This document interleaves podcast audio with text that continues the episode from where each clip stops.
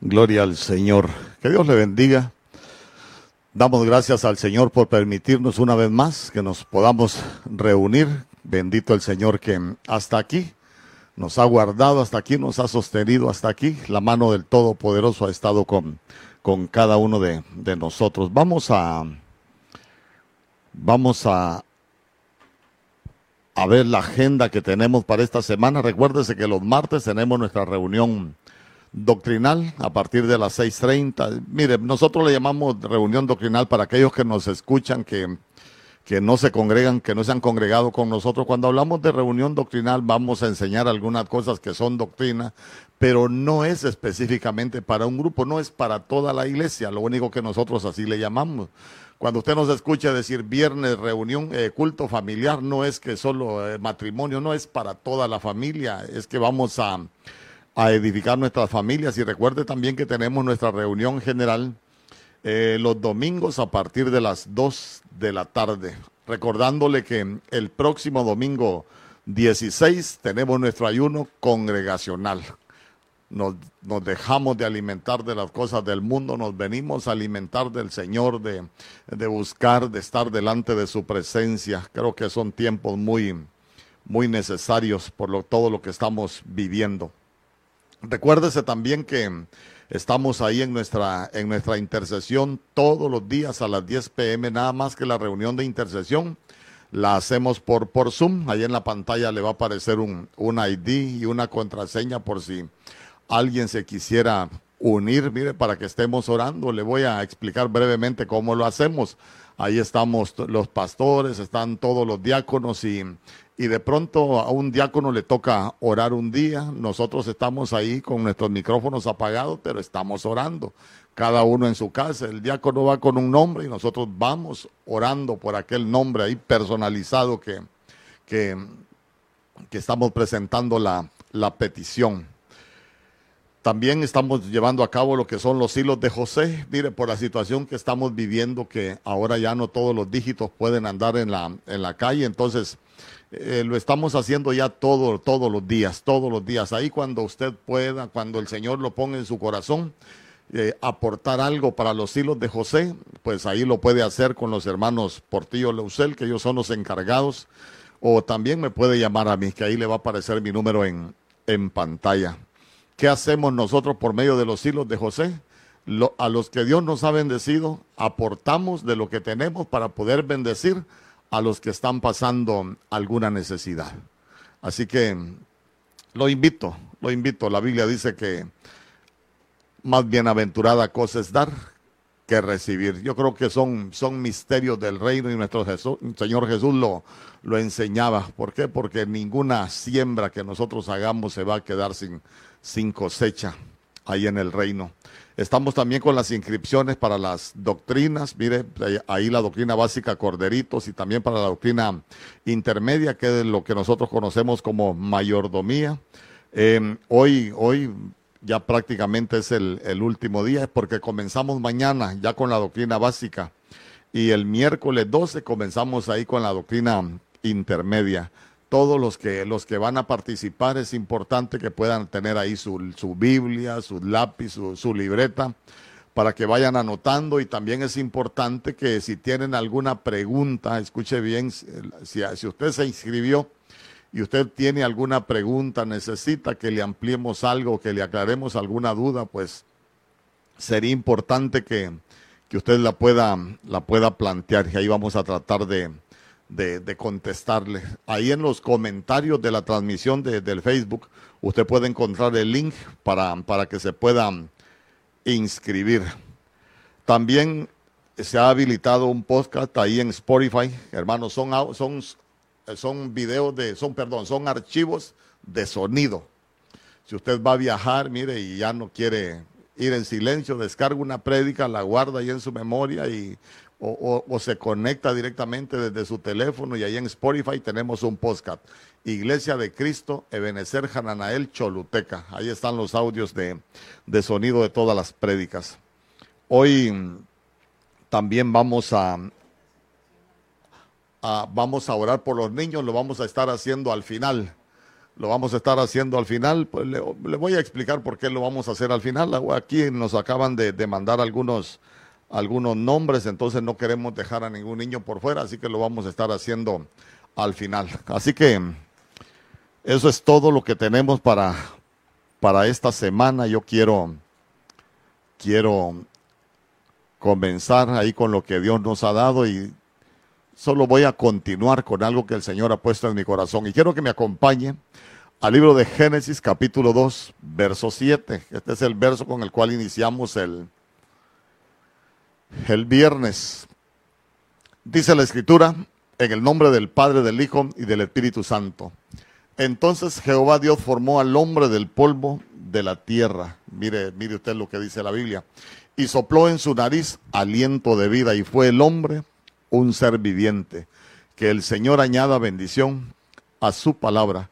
Si usted ha estado con nosotros, se, da, se, ha podido dar cuenta que el viernes comenzamos también con este verso, pero el viernes hablamos del proceso de la formación de, de Adán, porque esa palabra hombre es Adán.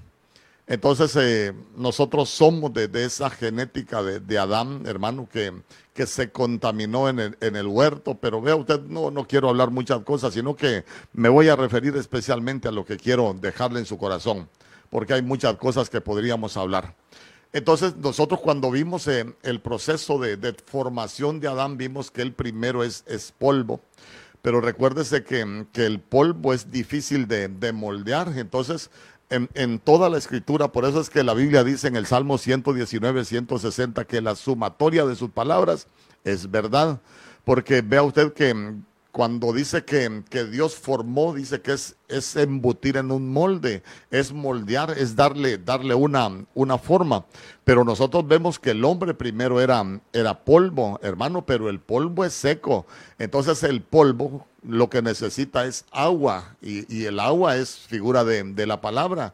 Entonces, mire, así como cuando nosotros llegamos al Señor, nosotros llegamos siendo polvo, muchos llegamos deformados pero de pronto empezamos a recibir el agua de la palabra, nos, nos vamos convirtiendo en barro, hermano, y ahí es donde empieza eh, eh, el, mire el proceso de el proceso de formación. Yo le decía que hay cosas en Dios que no son sucesos, hay cosas en Dios que son procesos. Mire, los cambios de una persona, hermano, cambiar su conducta, cambiar su, su manera de hacer las cosas, su manera de hablar, eso se vuelve un proceso y uno se da cuenta que muchas veces no es fácil. Entonces, mire usted que de pronto nosotros llegamos como polvo, nos echan agua, empezamos el proceso de, de formación, hermano, pero hay cosas que, que, uno hubiera preferido que fuesen de otra manera. Pero imagínese que allá en el verso de, Isaías, ese no lo tenemos ahí, eh, capítulo 41, verso 25, que también lo hablamos en la reunión anterior. Eh, la Biblia dice que el Señor pisotea el barro como, como el alfarero. Entonces quiere decir que en el proceso de, de formación uno como que a veces va a ser va a ser pisoteado. Yo le digo, ¿cómo me gustaría decirle a usted que, que cuando alguien llega al Señor su vida va a cambiar, su vida se va a volver un, mundo así sin problemas, que vamos a, vivir como en medio de una burbuja, pero todos los que somos cristianos nos damos cuenta que, que no es así. Es más, hay algunos que dicen, no hombre, yo estaba más tranquilo cuando y empiezan a decir un montón de cosas. Hasta empiezan a creer que los tiempos de antes eran, eran mejores para ellos por tanta situación que, que empiezan a vivir. Pero vean, no, no, no, todo tiene un propósito en Dios. Y de pronto lo que ha comenzado en nosotros es un proceso de, de formación para poder, hermano, arreglar muchas cosas que, que se habían deformado en nosotros. Pero vea usted que después del proceso de formación viene otro proceso en nosotros. Por eso es que el apóstol Pablo dice, cuando yo era niño, hablaba como niño, pensaba como niño y razonaba como niño. Pero cuando llegué a ser hombre, mire, dejé las cosas de, de niño. Porque hay un proceso de formación y usted sabe que en esas etapas de niño es lo que se conoce como formación, pero cuando nosotros vamos creciendo ya nos salimos de la etapa de, formación y entramos al proceso de transformación. Y yo, yo de eso le quiero hablar hoy con la ayuda del Señor, de la transformación de Adán. Escuche bien, ya hablamos de la formación, hoy vamos a hablar de la transformación. Y quiero que me acompañe al libro de Jeremías capítulo 18, verso 3. Y mire lo que dice la escritura. Entonces descendí a casa del alfarero y he aquí, estaba ahí haciendo un trabajo sobre la rueda. Verso 4. Y la vasija de barro que estaba haciendo se echó a perder en la mano del alfarero. Así que volvió a hacer de ella otra vasija según le pareció mejor al alfarero hacerla. Ah, entonces vea, vea usted qué, qué hermoso porque, porque de pronto, de pronto, tenemos ahí, tenemos ahí al, al alfarero, pero vea usted que aquí ya no está pisoteando el barro. Aquí ya no lo tenemos pisoteando el barro, sino que, sino que él está ya trabajando en la rueda. ¿Sabe qué? Ya lo está moldeando. Ay, hermano, mire, Mire, yo no sé si a usted le pasó, pero no se fijó que, que muchos de nosotros llegamos, a, llegamos al Señor. Llegamos al Señor, pero pisoteados, hermano. Muchos llegamos, pero que uno dice, Dios santo, ¿cómo, cómo, cómo pude vivir? ¿Cómo pude aguantar tantas cosas? Porque de pronto se va a dar cuenta que era necesario, era necesario lo que, eh, eso que nosotros eh, vivimos, hermano. Y, y, a veces fue doloroso. A veces sufrimos tantas experiencias que uno dice, caramba, cuántas cosas viví. Y, y aún cuando nosotros comenzamos en el Señor, también a veces nos suceden tantas cosas que uno dice, Dios santo, cuántas cosas me han, me han sucedido. Entonces, mire usted que de pronto estábamos ahí siendo, siendo pisoteados, hermano, y a veces uno llega allá como arrastrándose a los pies del Señor, porque mire usted qué tremendo que el, el Señor al barro lo pisotea, pero, pero vea usted que que, todo es un trabajo que el Señor está haciendo en nuestras vidas. A veces en los matrimonios se tienen unos problemas que uno dice, Dios santo, sí, pero solo, solo te están formando. A veces en, en, la economía uno tiene unos problemas que, que yo se lo he contado. A veces uno hasta se enoja porque llama a un amigo nada, llama al otro nada. La familia saben que usted tiene aquellos problemas y nada, no, no, estamos en el proceso, es que nos están pisoteando, hermano, nos están pegando esas, esas machacadas. ¿Por qué? Porque al final Dios lo que va a hacer en nosotros es, primero nos forma, pero después nos va a transformar para que pueda cumplir el propósito que tiene para con, para con nosotros. Entonces, Vea usted que aquí el barro del Señor ya no lo está, ya no lo está pisoteando, ya no lo está tratando con, con los pies ahora es con las manos. Mire, mire qué hermoso, porque uno primero ahí está, a los pies del Señor. Pero ahora ya el Señor empieza a moldearnos, ya empieza a transformarnos, pero ya es, ya es con sus manos. A veces uno dice que qué bueno es estar escondido en las manos del Señor. Ah, pero, pero hay un momento en nuestra vida que nosotros no estamos en las manos del Señor, estamos abajo. Ojo con eso.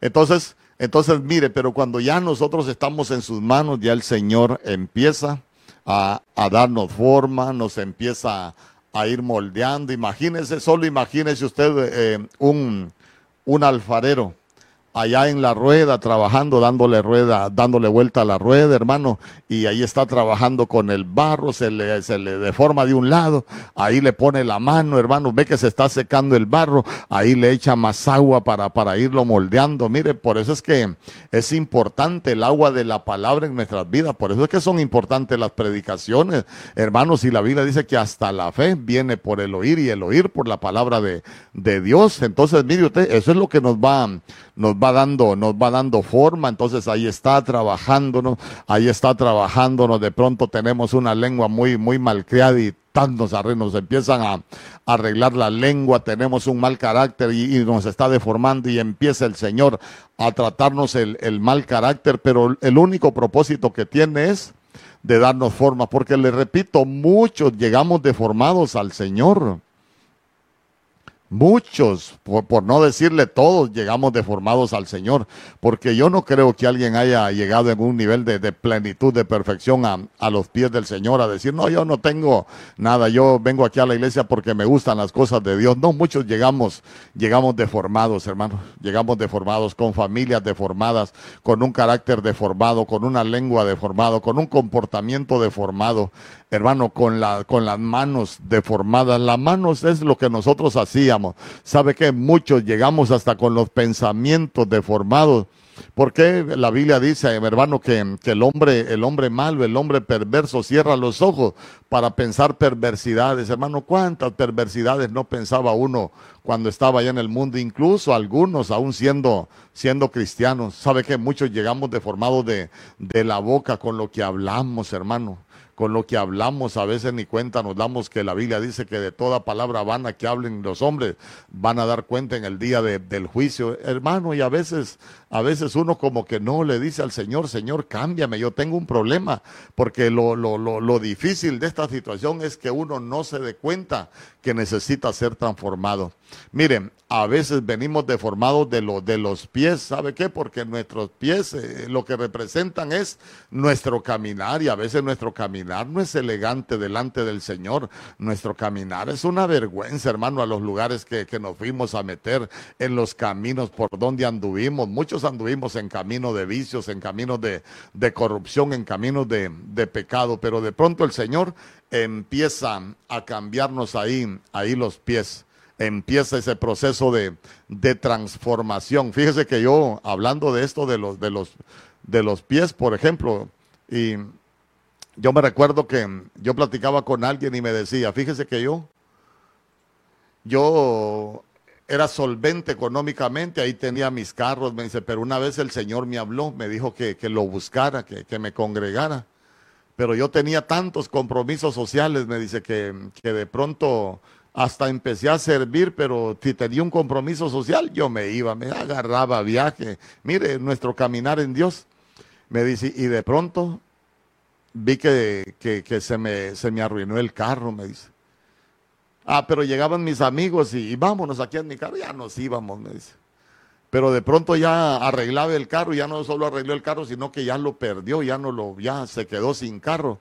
Entonces dice que llegó un momento que ni ya los, los amigos llegaban y al final, ¿qué dijo ella? No, ¿qué dijo esa persona? No, definitivamente creo que tengo que irme para la iglesia y para la iglesia ya le tocaba, le tocaba irse caminando. Pero, pero mire usted, todo era, todo era un proceso de, de formación para lo que Dios tenía para, para su vida, para los proyectos que Dios tenía, para el propósito que Dios tenía para, para su vida. Mire, muchos veníamos deformados de las costumbres. Ay, hermano, cuántas costumbres aprendimos nosotros en, eh, eh, andando, andando fuera del Señor y sabe que llegamos con esas costumbres a los caminos del Señor, pero la Biblia dice en Jeremías capítulo 10, allá por el verso 3, que, que las costumbres de los pueblos, las costumbres de los hombres son vanidad. Eh, mire, yo conozco, por ejemplo, bueno, he conocido en este caminar mucho pueblo de Dios con unas costumbres que, que, no parecen cristianos, hermano, por todo lo que hacen, más parecen mundanos. Entonces, ¿qué pasa cuando alguien viene al Señor? Ah, hermano, y empieza el proceso de transformación. Empieza el Señor a continuar ahí con, con ese trabajo, mire, con ese trabajo ahí como, como alfarero, pero le repito, lo más hermoso es que ya no estamos ahí a sus pies, ahí siendo pisoteados como el barro. No, no, no. Ahora ya estamos en sus manos. Ahora ya, el Señor nos está dando forma. ¿Por qué? Porque ya nos está cayendo el agua de, de la palabra.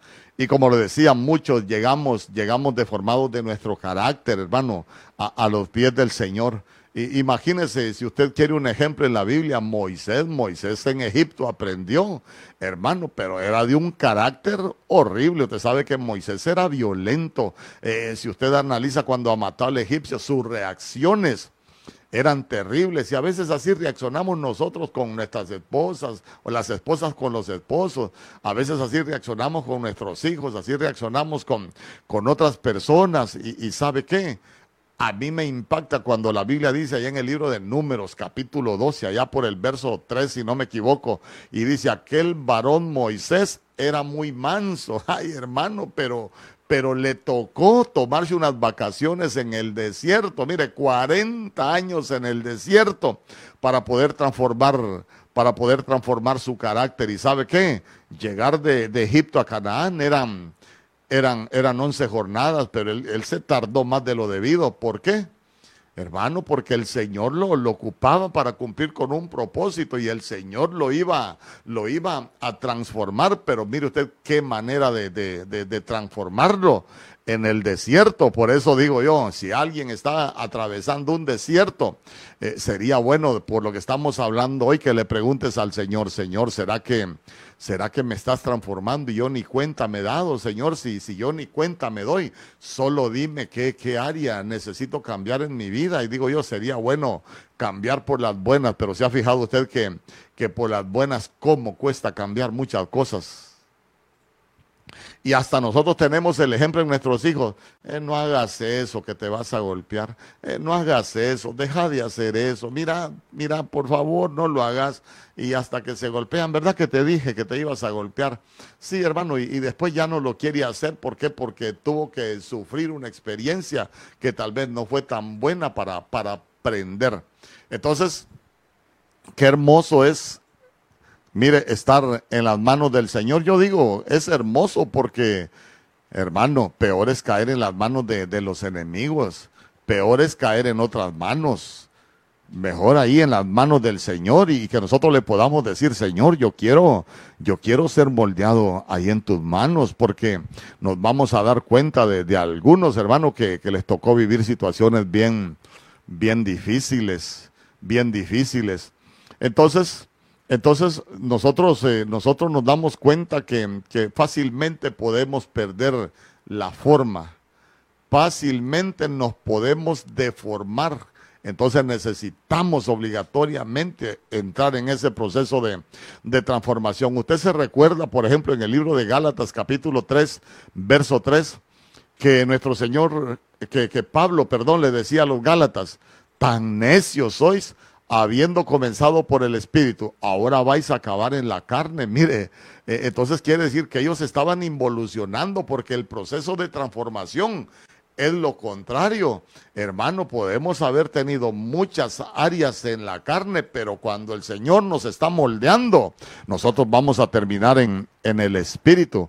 El problema es que, que muchos no evolucionan, sino que involucionan y dejan de hacer las cosas en el espíritu y empiezan a hacerlas en, en la carne. Y ahí sí, sí es terrible. En Nehemías capítulo 9, verso 28, lo que sí le puedo asegurar, hermano, es que vamos a ser transformados. Si Dios tiene un propósito para tu vida, vamos a ser transformados. Nos guste o no nos guste. Como dice mi, mi, pastor, es como cuando a uno le duele, le duele una muela y ya no hay marcha atrás, que uno llega donde, donde el médico, donde el odontólogo y le dice, me duele la muela. Y yo creo que ya el médico le dice, no tiene, no tiene remedio. Entonces hay que, hay que extraer la muela. Y ahí cuando le van a extraer la muela, uno tiene dos opciones, con anestesia o, o sin anestesia. Así es en el Señor, mire, porque a veces nos cuesta, nos cuesta. Yo creo que a mí la muela el Señor me la sacó sin anestesia porque era terco, hermano, y cuántas cosas me tocó aprender. Y digo yo, hay algunas que me tocó aprenderlas por, así como que unas, unas moldeadas, hermano, que, que, que, cuando uno se acuerda, uno dice, bueno, así tenía que ser para que, para que pudiese ser transformado en lo que, en lo que ahora hemos llegado a, hacer. Ahí a donde, donde usted ha llegado a hacer ha, sido el trabajo que Dios ha estado desarrollando en su vida. ¿Por qué? Porque Dios te necesita para cumplir un propósito. Yo le decía algo a, a alguien, todo lo que has vivido, todas las experiencias malas que han tenido, no, no, no, no lo tengas como algo malo, solo solo téngalos ahí, le digo yo, como un proceso de, crecimiento, como un proceso de transformación, que con todo lo aparente malo que has vivido, Dios va a cumplir un propósito en tu vida para con los demás. En Nehemías capítulo 9, verso 28, la Biblia dice, pero una vez que tenían paz volvían a hacer lo malo delante de ti, por lo cual los abandonaste en mano de sus enemigos, que los dominaron. Pero volvían y clamaban otra vez a ti, y tú desde los cielos los oías, y según tus misericordias muchas veces los libraste. Entonces digo yo, miren, lo peor que nos puede pasar como, como pueblo de Dios es, es que el Señor nos abandone en mano de los enemigos. Ah, porque hermano, el enemigo únicamente nos va a terminar de, deformar. Fíjese que yo me he puesto a pensar muchas veces en, en algunas personas que, que, van como involucionando y cada día van haciendo cosas más terribles. Digo yo, de pronto da la impresión de que, de que se salieron de la mano del Señor. Ah, y el Señor de pronto, ah, bueno, como no querés que yo te transforme, pues te voy a poner ahí en manos de los enemigos para que hagan contigo como ellos quieren, porque hay una gente que, que cómo le va, hermano, y uno dice, Dios santo, pero para nosotros es mejor estar en las manos del Señor. Mire, yo, yo no sé usted, pero yo, yo le digo al Señor, yo quiero estar en tus manos que si me vas a transformar, sea tú que lo que me va a pasar es porque tú me estás transformando, hermano, y no salirme de las manos del Señor, porque imagínense, si bien en esas manos el Señor nos está transformando, pero también ahí nos guarda, también ahí nos protege. El problema es, el problema es estar en otras, en otras manos. Hay ejemplos tan, tan hermosos en la Biblia por ejemplo, usted se recuerda allá en segunda de Samuel capítulo 24, que dice que Satanás, hermano, eh, como que provocó a David para que hiciera un censo. Y de pronto había un hombre, Joab, que era de los capitanes del ejército de David, que le decía que, que no lo hiciera. Eh, y le decía que el hombre, si todas las victorias que hemos tenido ha sido por Jehová, ha sido porque el Señor ha estado con nosotros. Pero David se empecinó en hacer aquel, en hacer aquel, aquel censo, digo yo. Se estaba deformando David porque sabe qué, David cuando iba a la batalla lo que hacía es que se ponía el efod y iba a consultar a Jehová. eh, Señor, tenemos que subir contra Keila. Sí, sí, David, sube contra Keila que te voy a dar la victoria. Ahí va David contra, contra Keila. Señor, ¿será que debo de, de, ir a pelear contra los filisteos? Ah, siempre consultaba al Señor, pero hay un momento, escuche bien, que David quiso, quiso conocer qué tan fuerte era su ejército. Entonces vino él y para conocer qué tan grande y qué tan fuerte era su ejército hizo un censo, pero dice que no venía de parte de Dios, venía de parte del enemigo. Entonces como, como ya se estaba deformando, escuche bien, escuche bien, como ya se estaba deformando, se estaba saliendo de, todo lo que hay en ese proceso de, de, primero de formación y después de transformación que Dios tenía para su vida. Usted se recuerda que ahí lo vamos a leer, segunda de Samuel capítulo 24, verso 14, si me acompaña. Porque mire usted que la Biblia dice, David contestó, estoy en gran apuro. Y sí que estaba en un gran apuro. Mejor es caer en manos de Dios, que es compasivo, que caer en manos de hombres. Ahí, hay una versión que dice en manos de los enemigos. Entonces, como le repito, usted conoce ahí la enseñanza, usted conoce lo que la Biblia nos narra. Hermano, él hace un censo y el Señor se enoja. Entonces le manda, le manda un profeta llamado Gad y dice que Gad va, va donde él y le dice, eh, Mira, David, le voy a parafrasear la plática de Gad con David. Mira, David, lo que hiciste no es correcto delante del Señor. Y, sabes qué, te, te está saliendo del proceso de transformación. Entonces, mira, Dios te manda tres opciones. Ahí vas a escoger una. Y le dice, ¿quieres que te vengan siete años de hambre ahí en, la, en tu tierra?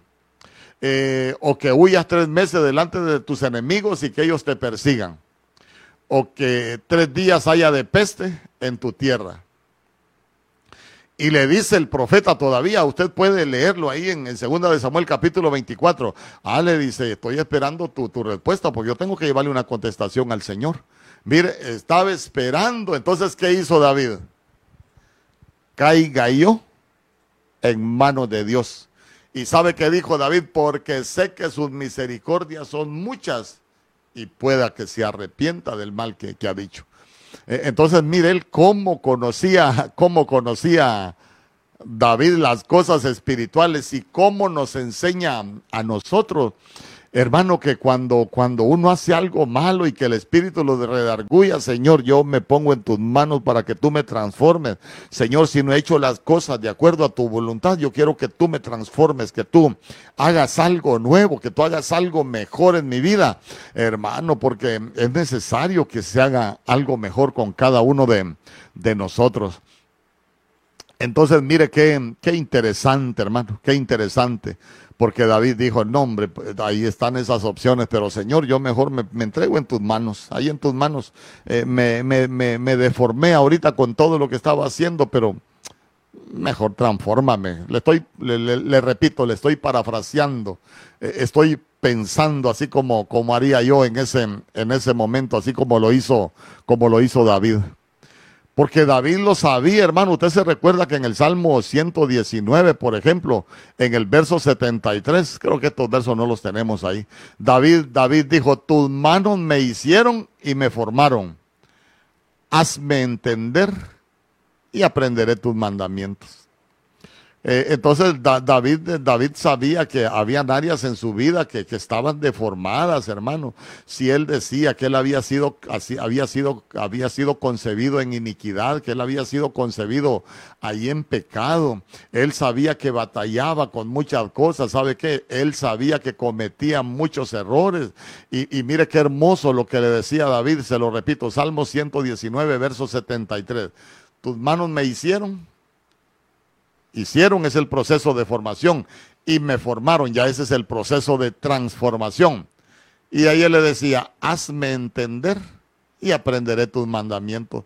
Hermano, nosotros en ese proceso de transformación vamos a entender muchas cosas y vamos a aprender muchas cosas. Ay, hermano, los procesos de transformación, eso es lo que, lo que nos dejan a, a nosotros. ¿Sabe que Job, por ejemplo, repite las mismas palabras de David, porque Job, allá en el capítulo 10, verso 8, para que usted anote, le dijo, tus manos me hicieron y me formaron. Mire, lo mismo que le dijo David al Señor. Pero vea usted que, que, que, David y Job eh, tenían, tenían diferente manera de percibir las cosas de Dios. Porque David le dijo, tus manos me hicieron y me formaron. Y le dijo, hazme entender y aprenderé tus mandamientos. Pero mire usted que Job le dijo, tus manos me hicieron y me formaron, lo mismo. Pero después le dijo, y luego te vuelves y me deshaces.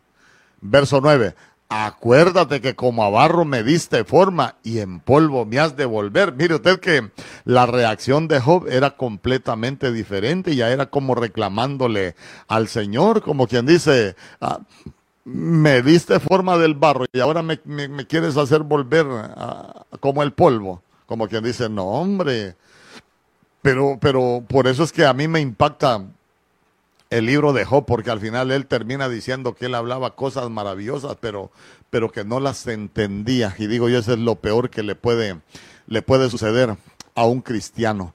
Entonces, miren, el proceso para ser transformados a veces no es tan fácil, hermano. A veces no es tan fácil. Mire, nosotros hablamos de Abraham, el padre de la fe. Y para nosotros Abraham, el padre de la fe. ¿Y por qué el padre de la fe, hermano, cuando fue a sacrificar a su hijo, que el Señor le había dicho que se lo ofreciera? Dice que Abraham tenía la convicción, mire, tenía la fe de que si él lo mataba, Dios era poderoso para volverlo a la vida. Es más, antes cuando, cuando, cuando Dios le hizo la promesa del hijo, dice que Abraham miraba su cuerpo como casi muerto, hermano. Y él lo que creía era en esperanza contra esperanza. Yo le digo, esperanza es, es aquellas cosas que nosotros esperamos que sucedan en nuestra vida, pero esperanza contra esperanza es que nosotros estábamos esperando algo, pero vemos que ya humanamente prácticamente es imposible de que suceda. Pero que solo Dios lo puede hacer. Mire, mire qué niveles. Yo Muchas veces lo he enseñado, pero por lo que le estoy hablando se lo voy a repetir. Ahí en Génesis capítulo 15, por ejemplo, porque mire el proceso de transformación de, Abraham. Hermano, en Génesis capítulo 15, cuando, cuando el Señor le dice a Abraham, dice que el Señor lo saca afuera y le dice, cuenta las estrellas, si las puedes contar, así será tu descendencia. Hermano, imagínese viejo, lo sacan de día a contar estrellas. Eh, hermano, cualquiera, cualquiera se decepciona, pero, pero Abraham dice que le creyó a Dios y le fue contado por, por justicia. Entonces, mire, el trato no fue fácil, hermano, el trato no fue fácil. Imagínese estar, estar esperando una promesa de Dios. Y uno dice, no, hombre, pero si ya estoy a punto de morirme de viejo, ya mi cuerpo está casi muerto. Y, ya me imagino yo que miraba a su mujer allá, a Sara, aquella anciana, y, y no, hombre, y, pero le digo, y estar esperando una promesa, no, no fue fácil, pero mire usted, un hombre que llegó a ser el padre de la fe, transformado completamente si era de Ur de los Caldeos, hermano. Entonces, eh, entonces note usted cómo, cómo, a veces los tratos no son tan fáciles. Y yo le digo, desde que inicia el trato con Abraham, ese trato para transformarlo, no es fácil porque el Señor lo saca de su tierra, de entre sus parientes, de las casas de su padre. Sabe que lo sacó de su ambiente, lo sacó de, lo sacó ahí de su tierra, lo sacó de su comodidad, hermano. Es que es tremendo. Pero al final, el padre de la fe, ¿qué le parece? Ah, pero tuvo que ser transformado. A Job, por ejemplo, ya que hemos estado hablando de Job, a Job le faltaba, le faltaba el trato, hermano, le faltaba la enfermedad, le faltaba el sufrimiento, a Job le faltaban muchas cosas para ser transformado porque usted se va a dar cuenta que cuando inicia la Biblia, él salía hasta ejerciendo sacerdocio porque ofrecía ofrendas al Señor, pero le faltaba cambiar muchas cosas cuando usted lee detenidamente. Eh, ahí en, el recorrido hizo pacto con sus ojos, hermano, él tenía una estima, pero terrible cuando dice que él hablaba, los demás tenían que taparse la boca. Hermano, dice que él, él a sus criados no los consideraba dignos ni de acostarse con sus perros. Y mire, pero al final cuando lo transforman, hermano, ya, ya me imagino yo a, a Job transformado, hermano, algo hermoso verlo, me imagino yo, de parte de Dios. ¿Sabe por qué?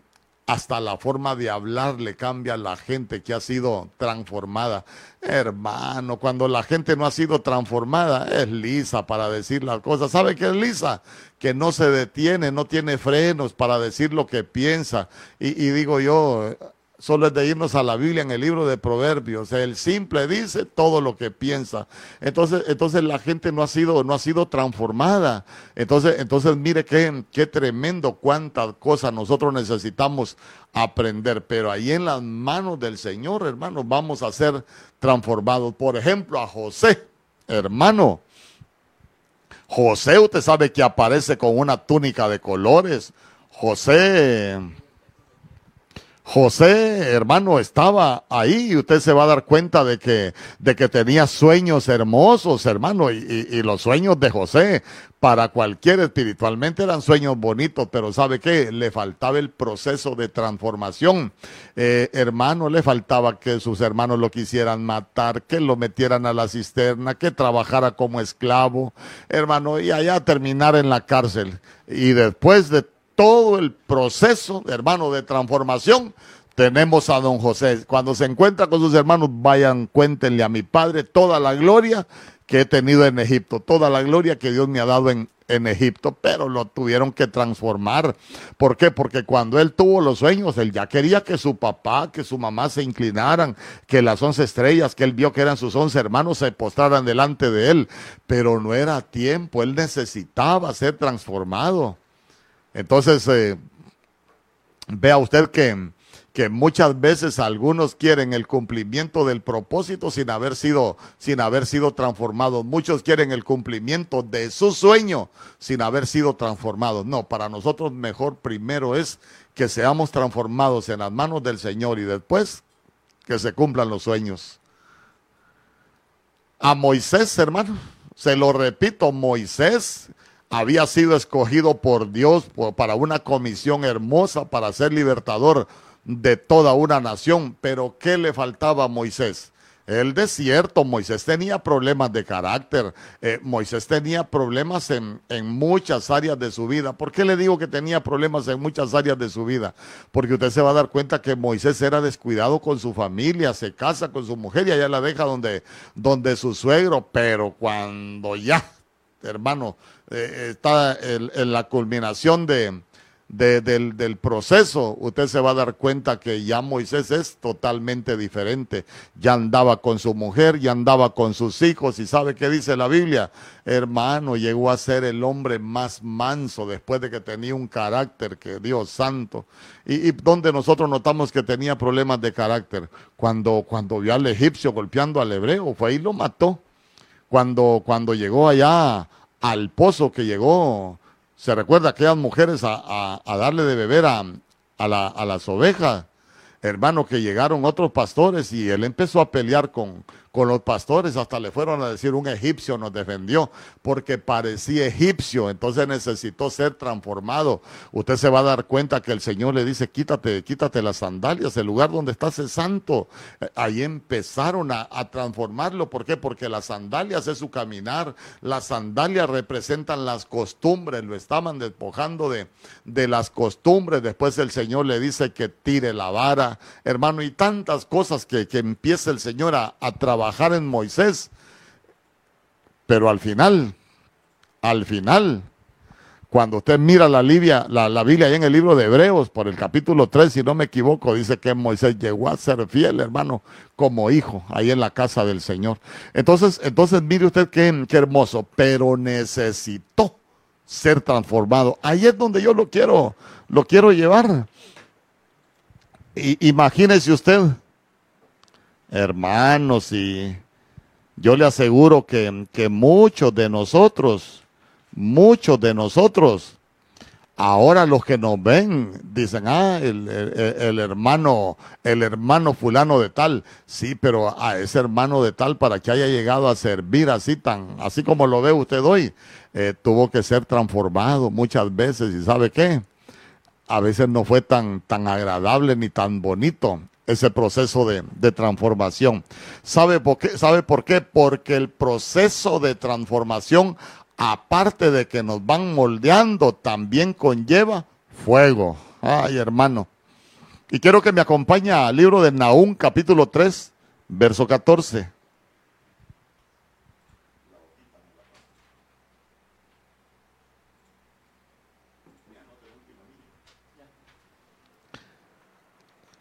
Naúm capítulo 3, verso 14. Mire lo que dice la escritura. Provéete de agua para el asedio. Escuche bien. Provéete de agua para el asedio. Refuerza tus fortalezas. Entra en el lodo. Pisa el barro. Refuerza el horno. Mire, después de pisar el barro, ¿qué viene? Reforzar el horno. Y mire lo que dice el verso 15. Allí te consumirá el fuego. Te talará la espada, te devorará como pulgón, multiplícate como langosta, multiplícate como el langostón. Entonces yo quiero que usted repare en esto.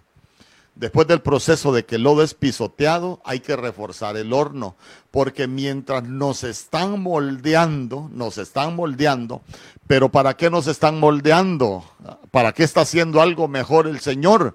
Hermano, qué bonito la vasija, pero ¿sabe usted que, que las vasijas para que, para que se vuelvan fuertes y para que, para que puedan utilizarse después de que son, después de que son hechas en algo mejor, hermano, son metidas al horno. Ay, pastor, no me diga que, que, nosotros vamos a ser metidos al horno. Perdone, mire, mire, yo, yo he tratado de enseñar algunas cosas que, que, a veces para algunos es difícil de asimilar, pero, pero hermano, hermano, el cristiano no se convierte y la vida ya le cambió. Recuérdese que el Señor nos está preparando, nos está cambiando para que nosotros alcancemos una, una estatura de varón perfecto, hermano, como hombres de Dios preparados para toda buena obra. Pero eso no se logra de un día para otro, es un proceso, hermano. ¿Y sabe por qué? Porque nosotros nos estamos preparando ya con esa estatura para volver al cielo. Ay, hermano, porque a veces así como somos nosotros, no llegamos ni a, ni a la esquina. Entonces, entonces note usted que, que, ese proceso de transformación también incluye horno, incluye fuego. Ay, hermano, y sabe qué es lo más tremendo, mientras más grande es la vasija, más riesgo corre de romperse si no ha pasado por el fuego. Se lo, se lo explico de una manera. Cuando alguien es bendecido, por ejemplo, sin haber pasado por el fuego, fácilmente se rompe. Mire, yo conocí, conocí unas personas allá que, que, el Señor las bendijo de una manera, hermano, pero, pero tremenda. Y, y, ya después ya no tenían tiempo para servir, ya no tenían tiempo pa, para nada, hermano. Y, hermanos, van a venir a servir. No, hermanos, fíjense que no tenemos tiempo porque eh, vamos a, de vacaciones para Tela, ya alquilamos allá una, una habitaciones y, y, y hermano, ya no podemos. Ay, hermano, pero un día que, que, les encendieron el fueguecito, viera usted cómo, cómo volvieron ahí a, a, la congregación. Ahí estaban, mire, pero les tuvieron que encender el horno. Ay, hermano, a uno, a uno, cuando le encienden el horno, uno, uno a veces siente que, que se quema, uno a veces siente que, que se puede morir uno a veces siente que como que de ese horno no va a salir. Pero fíjese que hay, hay cosas que a uno lo impactan. Por ejemplo, usted se recuerda allá en Babilonia, cuando, cuando los muchachos allá fueron metidos a, al horno siete veces recalentado. ¿Por qué el horno no los destruyó? Porque ellos ya habían sido transformados. Quien los quiso meter al horno fue el enemigo y el enemigo no los pudo destruir. ¿Por qué? hermano, porque ya, ya, habían sido, ya habían sido transformados por el fuego de Dios. Y vea usted que ellos no cambiaban a su Dios, ellos no buscaban servir a otro Dios, ellos no adoraban a otro Dios. Entonces, como ellos ya habían sido transformados, fortalecidos por el fuego de Dios, el fuego del enemigo no los pudo destruir. Entonces, ¿a dónde voy con esto? Hermano, nosotros vamos a tener que sufrir ese, horno, ese, el fuego que viene de parte de Dios. Pero ¿sabe qué? El fuego de parte de Dios, el horno de parte de Dios, únicamente nos va a volver más fuertes para que cuando el enemigo nos quiere encender fuego, no, hermano, únicamente la zamarra nos va a quemar. Únicamente, únicamente, hermano, lo que, lo que se va a dar cuenta el enemigo es que ya no va a poder hacer nada con su fuego sobre nosotros. Pero déjate, déjate transformar por, por el fuego de Dios. Por eso es que la Biblia dice en primera de Pedro capítulo 4 verso 12, amados, no os sorprendáis del fuego de la prueba que os ha sobrevenido, como si alguna cosa extraña os aconteciese. Fíjese que yo, yo busqué otra versión, hay una Brit Hadasha, que es una Biblia del hebreo, y mire lo que dice esa Biblia, carísimos, esa palabra amados es carísimos, y nosotros somos carísimos. No os maravilléis cuando seáis examinados por fuego, lo cual se hace para vuestra prueba, como si alguna cosa peregrina os aconteciese. Entonces, mire usted, como nosotros somos vasijas y somos carísimos, ¿por qué somos carísimos? Hermano, porque el precio que pagaron por nosotros fue la, la vida y la sangre de, de, Cristo Jesús nuestro Señor. Nosotros somos caros, usted es carísimo. E, entonces, ¿qué hace el Señor? Para que usted no se eche a perder, lo mete al fuego de la prueba.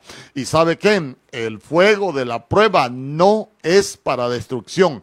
El fuego de la prueba es para transformación. Tal vez estás pasando en alguna prueba en este momento y tal vez es difícil la prueba que estás pasando. Hoy vengo a decirte algo de parte de Dios. La prueba que estás viviendo no te va a destruir. ¿Por qué? Porque tú eres carísimo para el Señor y el Señor únicamente te está transformando en algo mejor. Mire, Escuche bien lo que voy a decir. Yo sé que, yo sé que en este tiempo hay, hay, hay hermanos que han perdido familiares. Y uno, y uno cuando son familiares cercanos se sufre y uno dice, Señor, que, que, que, cómo estoy sufriendo, mi familiar se murió. Y Señor, ya no aguanto esta prueba porque aparte de que se murió el familiar, ahora tienes otros problemas. Entonces te voy a decir algo de parte de Dios con todo lo que estás viviendo, con todo lo que, lo que, lo que, lo que has vivido, tal vez te ha tocado sufrir. Nada de eso te va a destruir. Tal vez, eh, tal vez estuviste enfermo y estuviste grave. Eh, para, que, para que te volvieras más sensible con la enfermedad de los demás. Tal vez, eh, tal vez has tenido escasez. Sí, para cuando Dios te bendiga, tú puedas bendecir a los que estén pasando escasez.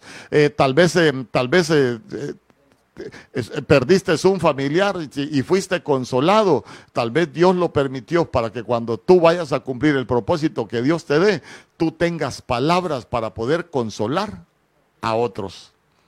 Ay, hermano, porque yo le digo, mire, no se sale igual de las pruebas, no se sale igual cuando a uno le encienden el fuego de la prueba, uno no sigue igual. Mire, le voy a contar mi experiencia. Yo sé que a usted no le pasa, porque usted quizás es más espiritual que lo que yo pueda hacer, pero le voy a contar mi experiencia.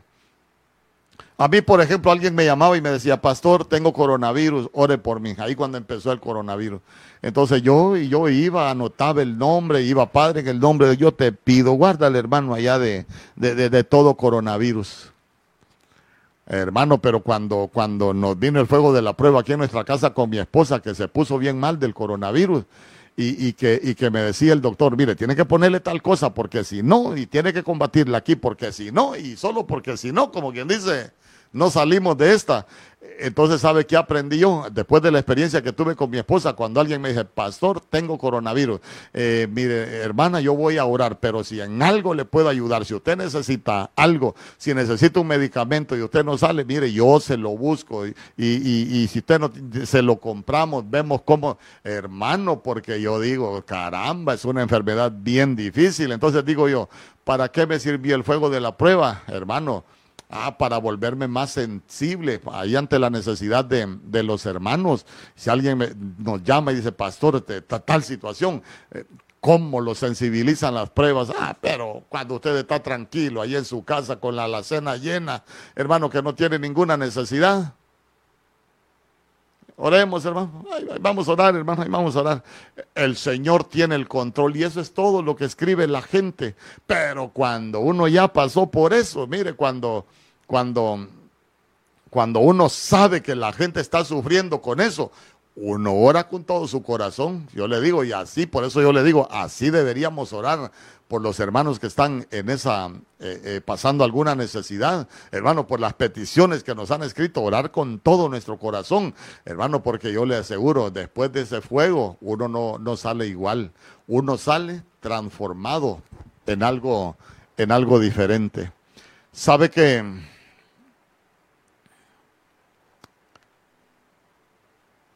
a veces hay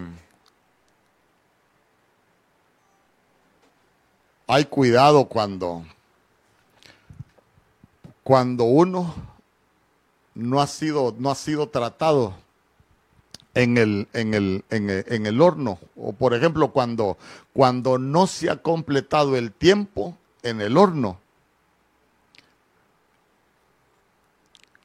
Hay cosas que, que nosotros debemos entenderlo con lo natural. Por ejemplo, imagínense usted, si, si viene usted y dice, voy a, voy a hornear pan, y, viene usted y mete el pan al, al, horno, pero de pronto usted solo mete un, un, momentito y usted ya vio que por encima está agarrando color, y ya yo creo que ya está porque ya agarró colorcito y lo saca.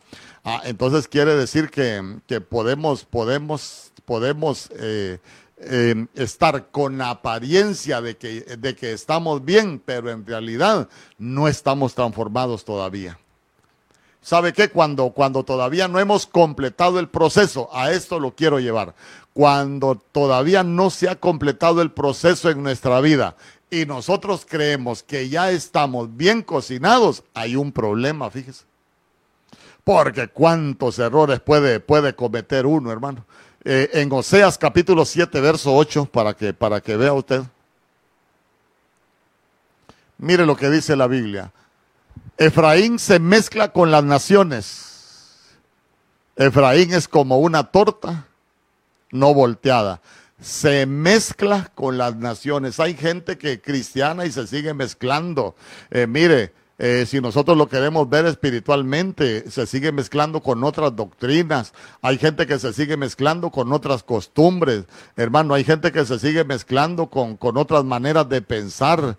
Entonces, entonces, de pronto se puede ser como Efraín, ¿sabe qué? Como torta no volteada. Entonces quiere decir que el fuego, el fuego no, no, no, los, no los ha preparado completamente porque no se han dejado preparar, sino que solo se han expuesto por, por un lado y pueden tener hasta apariencia de que ya están transformados, pero no, les falta.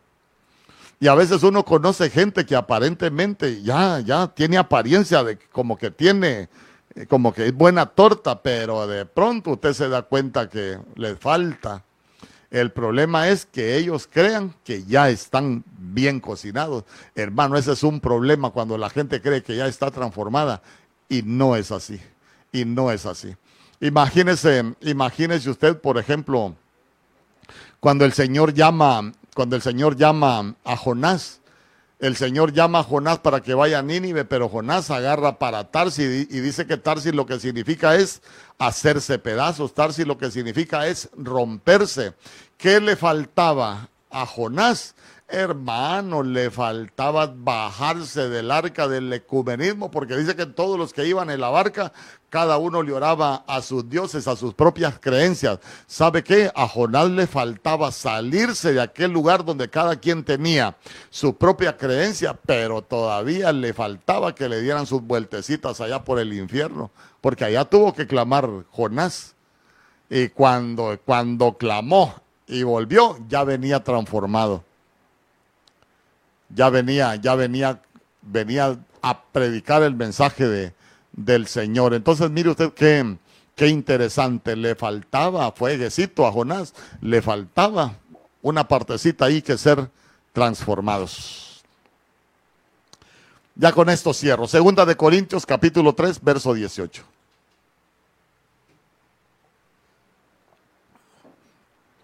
Y nosotros que llevamos todos la cara descubierta y reflejamos la gloria del Señor, nos vamos transformando en su imagen con resplandor creciente. Tal es el influjo del Espíritu del Señor.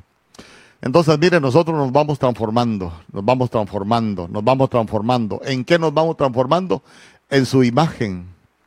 Entonces, entonces vea usted que el proceso de transformación es hasta alcanzar su imagen, porque fuimos creados conforme a su imagen y a su semejanza. Y para eso es el proceso de, de transformación. Entonces, mire, primero es formación, después transformación. Pero note usted que en el proceso de transformación ya no estamos ahí siendo pisoteados, ya no estamos a, sus pies, ahora ya estamos primero en sus manos y después en el fuego, porque el fuego de la prueba vendrá si es necesario, pues las pruebas en Dios no son para destrucción, las pruebas en Dios es para llevarnos a nuevos niveles, porque dice que la prueba es sometida, hermanos, se somete a prueba, nuestra fe se somete a prueba. En el nombre poderoso de Jesús. En el nombre poderoso de Jesús. Tal vez alguien que está escuchando esta tarde necesita ser transformado. Tal vez te has dado cuenta que, que, todavía hay áreas en tu vida que están deformadas, tu carácter, la forma en que tratas tu familia. Esas son deformaciones que necesitan ser transformadas. Y sabes que por eso muchas veces viene el fuego de la prueba. Hay tantas cosas que, a veces nosotros necesitamos cambiar, que necesitan que, que, el Señor, el alfarero divino, ahí con sus manos nos pueda transformar, nos pueda dar esa forma que Él quiere. En el nombre poderoso de Jesús, que nos pueda ir convirtiendo al molde que Él tiene. Yo quiero orar, pero antes vamos a, vamos a orar por nuestros hijos y al final vamos a hacer una oración ¿Qué le vamos a pedir al Señor al final? Señor, transfórmame, transfórmame a tu imagen, No quiero parecerme al mundo, no quiero parecerme a Babilonia, no quiero parecerme a nadie más. Quiero ser transformado a tu imagen. En el nombre poderoso de Jesús, porque cuántas cosas podemos aprender nosotros en la escritura. Usted se recuerda del buen samaritano, por ejemplo. Pasó un sacerdote, pasó un levita, pero ¿sabe qué? No habían sido transformados, era gente sin misericordia. Pero el buen samaritano ya había sido transformado. Y muchos necesitamos ser transformados. En el nombre poderoso de Jesús, yo quiero que antes de orar, usted ahí donde está, se ponga en unidad con nosotros y oremos. Porque hoy hemos venido a, orar por los hijos de nuestros hermanos. En el nombre poderoso de Jesús. Y le voy a rogar que por cada uno que vayamos presentando, usted pueda extender su mano, que podamos orar, que podamos bendecirlo, que podamos abrir nuestros labios, que podamos proclamar, decretar sobre ellos. Porque son la generación del último tiempo. Son una generación que en la comisión de Dios van a profetizar en la comisión de Dios son las generaciones que, que van a desarrollar cosas hermosas en Dios. Pero asimismo son generaciones que les va a tocar vivir tiempos de tinieblas con toda la aprobación de leyes que se está dando en este tiempo. Les va a tocar vivir tiempos más peligrosos que estos tiempos les va a tocar vivir tiempos difíciles. Si usted ve los pronósticos que están dando para estos países en este tiempo en cuanto a empleo, generación de riqueza, son, son pronósticos difíciles. Pero nosotros no es para tener miedo, para nosotros es ponernos en las manos del Señor, ahí del alfarero divino, y para poner a nuestras generaciones en las manos del Señor. Porque mire, a Adán lo tuvieron que pisotear porque lo tuvieron que, cambiar primero, lo tuvieron que quitar su sequedad. Pero mire qué hermoso que nuestros hijos, nuestros hijos ya nacen en las manos del Señor. Ya a nuestro Señor solo les toca transformarlos, solo les toca meterlos al fuego, perfeccionarlos para cumplir el propósito para el cual hoy los ha escogido. Entonces, ¿qué le vamos a decir al Señor? Señor, Transforma a nuestros hijos en las mejores vasijas.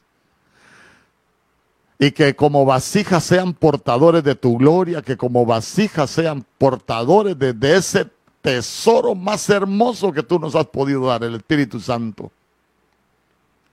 En el nombre poderoso de Jesús. Vamos a, a orar por nuestros hijos, mire, por Imer Nehemías Gómez Quirós. Un niño que nació, hermano, con, con tantas complicaciones, pero Dios ha sido bueno. Hace días estamos orando por él. Miren, nació antes de tiempo, hermano. Pero ahí donde lo ve, Dios nos ha dado la victoria. Después de que casi no habían esperanzas por las complicaciones, ahí tenemos a Irme Nehemías Gómez Quiros. Yo quiero que extienda su mano y lo vamos a bendecir. Padre, en el nombre poderoso de Jesús. Esta tarde, oh Rey bendito, venimos dándote gracias por la vida de Irme Nehemías Gómez Quirós. Padre, que tú lo puedas guardar, que tú lo puedas proteger, mi Dios, que tú lo puedas fortalecer. Fortalece sus defensas, fortalece aún su sistema inmunológico, Rey bendito. Levanta muros, levanta vallados, levanta cercos de protección y de cuidado a su alrededor. Guarda su salud, mi Dios, guarda su vida. Guárdalo de todo acreedor, de todo perseguidor, mi Dios. Guárdalo de todo aquello que se quiera levantar para causar daño. Guárdalo de todo virus, de toda pandemia, oh Rey bendito. Guárdalo, Rey bendito, guarda lo que Él pueda hacer de esas generaciones que están en tus manos, mi Dios, que están siendo transformadas en esas vasijas hermosas para ser portadoras de tu gloria. Padre, van a ser como esas vasijas allá en los tiempos, Señor, de, de los jueces, que van a portar tu luz, mi Dios, en el nombre poderoso de Jesús. Y que cuando esa luz salga, mi Dios, van a poder derribar murallas de los enemigos, van a poder vencer a los enemigos que se hayan levantado. Con esa luz van a poder erradicar toda tiniebla. Padre, nosotros bendecimos a Iber Nehemías, te damos gracias por su vida. Y declaramos que una unción de rey, mi Dios, esa unción de sacerdote es sobre su vida. En el nombre poderoso de Jesús. En el nombre poderoso de Jesús oramos, Señor, para que nunca se aparte ni a derecha ni a izquierda, que siempre pueda permanecer en tus caminos, mi Dios, porque Él ha sido apartado, para ti ha sido consagrado, para ti. Mira, hoy sus padres lo han venido a ofrecer como una ofrenda delante de tu presencia, mi Dios, atado a tu altar. Padre, dales a sus padres un espíritu de consejo, mi Dios, para que de su boca siempre salga palabra buena, palabra que lleve vida, palabra que lleve fortaleza, mi Dios, palabra que lleve sanidad, palabra, Señor, para que pueda levantar a su hijo cuando se sienta débil. En el nombre poderoso de Jesús, declaramos que en Ibernemías es esa generación poderosa, mi Dios, que van a tener sueños, que van a ver visiones, que van a profetizar, mi Dios, que van a llevar las buenas nuevas a todo aquel que tenga necesidad. Por Valentina Nicole Carrasco Morán, oramos esta noche, mi Dios. La bendecimos, mi Dios. Abre la fuente de arriba y la fuente de abajo sobre su vida. Que tu bendición descienda como el rocío del, cielo sobre Valentina Nicole, Rey bendito. Padre, que ella pueda poseer la puerta de sus enemigos, de todo aquello que se levante para quererle causar daño. En el nombre poderoso de Jesús, que cuando crezca sea como esas mujeres virtuosas, mi Dios, que nunca se secan, mi Dios, que su fuerza nunca decae. Padre, que se ríen de los días que están por venir, mi Dios, porque confían en ti. En el nombre poderoso de Jesús, la bendecimos, mi Dios, con toda bendición. Oh, mi Rey bendito, te damos gracias por su vida. Bendecimos a sus padres, al hermano Carlos, a la hermana Diana, mi Dios que tú les puedas guardar, que tú les puedas proteger, Padre, que tú puedas bendecir la obra de sus manos, que en su alacena nunca falte provisión, oh Rey bendito, que aún en estos tiempos difíciles sean llamados los benditos de Jehová, porque tu gloria ha sido derramada sobre ellos. En el nombre poderoso de Jesús, en el nombre poderoso de Jesús. Por Iker Mateo Martínez Ríos, mi Dios, oramos esta tarde y te damos gracias por él, oh Rey bendito. Lo bendecimos con toda bendición, mi Dios. Con la bendición de lo alto, mi Dios, aún con las bendiciones de la tierra y con las bendiciones, mi Dios, de abajo de la tierra.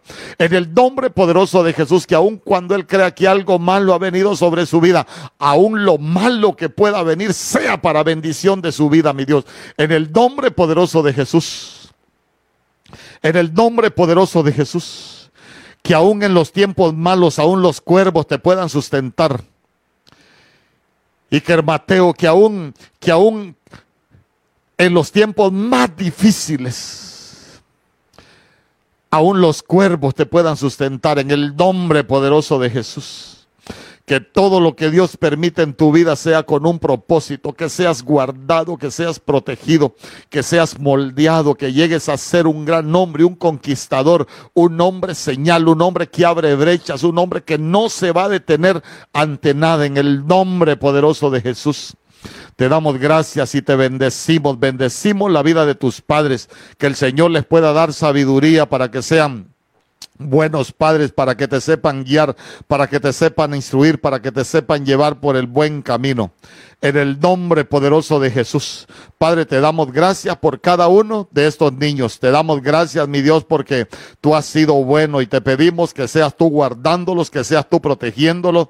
Bendecimos la vida de sus padres, Señor, y declaramos que ellos son esos benditos de Jehová, Señor, que aún en tiempos difíciles en su alacena no escaseará el pan, Señor, que siempre tendrán, Señor, para el sostén de su casa y aún para poder bendecir a los que estén pasando necesidad.